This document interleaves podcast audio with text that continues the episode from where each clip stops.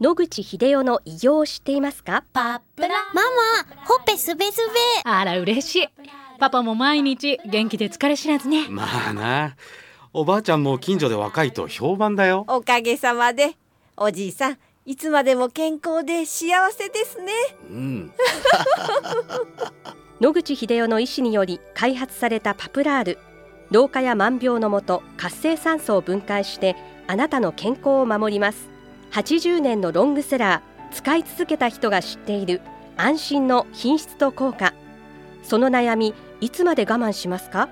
お問い合わせは東洋厚生製薬所または武蔵野製薬へ。白川先生おはようございます。おはようございます。今週もお話をどうぞよろしくお願いいたします。よろしくお願いいたします。先月のお話の中で、初期の癌が見つかった場合、はい。まず病巣を取ってしまうのが一番いいというお話だったんですが、手術の次の選択肢として、はい。放射線治療というのもあるかと思うんですが、最近の放射線治療の情報はい。をぜひお願いいたします。前、慶応大学にいらした近藤先生は、放射線のお医者さんだったんですね。それで、乳がんの場合、外科がそれを取るよりも放射線の方がいいよという話でやっておられたし、抗がん剤よりも放射線の方がいいですよということで、抗がん剤やめましょうということで、絶大なお力を発揮されたと思います。実際、彼が言ってる通り、アメリカでは、例えば乳がんの第一選択は、切るじゃなくて放射線なんですね。8割9割の患者さんは放射線を照射しておられる。それは何回もこれまでのシリーズでお話したように乳房を全摘するのと放射線を全部に当てるのとどちらが得かとそういう選択になるわけですね。で、昔は乳房全部に X 線を照射することはなかなかまずい。どうしてかっていうと、その下に肺があるわけで、肺という臓器は放射線に非常に弱いので、乳房には影響を与えるけれども肺には影響を与えないっていうそういう装置があまりなかったので当てれば必ず副作用が起こってしまうということで日本では放射線をやるのをうまく例えば横から打つとかいろいろな肺に当たらないようなことをしないとうまくいかないよってことで放射線が二の次になってきたと。それからまあ日本では外科というお医者さんの発言力、権力が非常に強いので、やっぱり自分たちが切りますよというと内科医も放射線科医も止められないという、そういうまあ力関係はあったと思います。その中で今一番三大治療、抗がん剤、手術、放射線の中で、あの、技術の進歩がものすごいのがやっぱ放射線の分野だと思います。まず副作用を抑えるために重量子線とか中性子照射とか陽子線とかいう要するにターゲットには焼き尽くすほどのエネルギーを与えるけれどもそこからちょっと離れたところでは全くエネルギーがなくなってしまうと。これによって周りの臓器の副作用を完全にシャットオフするように持っていくと。そういう装置が開発されてですね、力を発揮しています。ただし問題点は開発費用が莫大にかかっているので、保険の適用にならずにですね、1回打つと例えば100万とか200万とか、ものすごいお金がかかってしまうということはありますが、腫瘍が単独で、あの、塊があるだけという場合は確実に消せると、手術もせずに消せて副作用も全くないということができますので、それに300万円かかるというのが安いと見るか高いと見るかは個人の考え方だと思います。問題は1個だけだったらいいんですけど複数だとですねそれ打ち続けなきゃいけないので莫大な費用がかかるということが一つといくつか塊があるということはあちこちに癌細胞が動いているということです。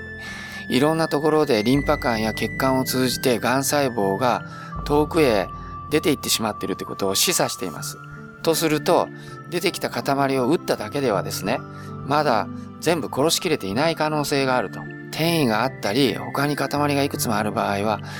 あのそれだけ優秀な放射線も適用にならないでそれをやろうとするとどうしても抗がん剤の助けを借りなければいけないと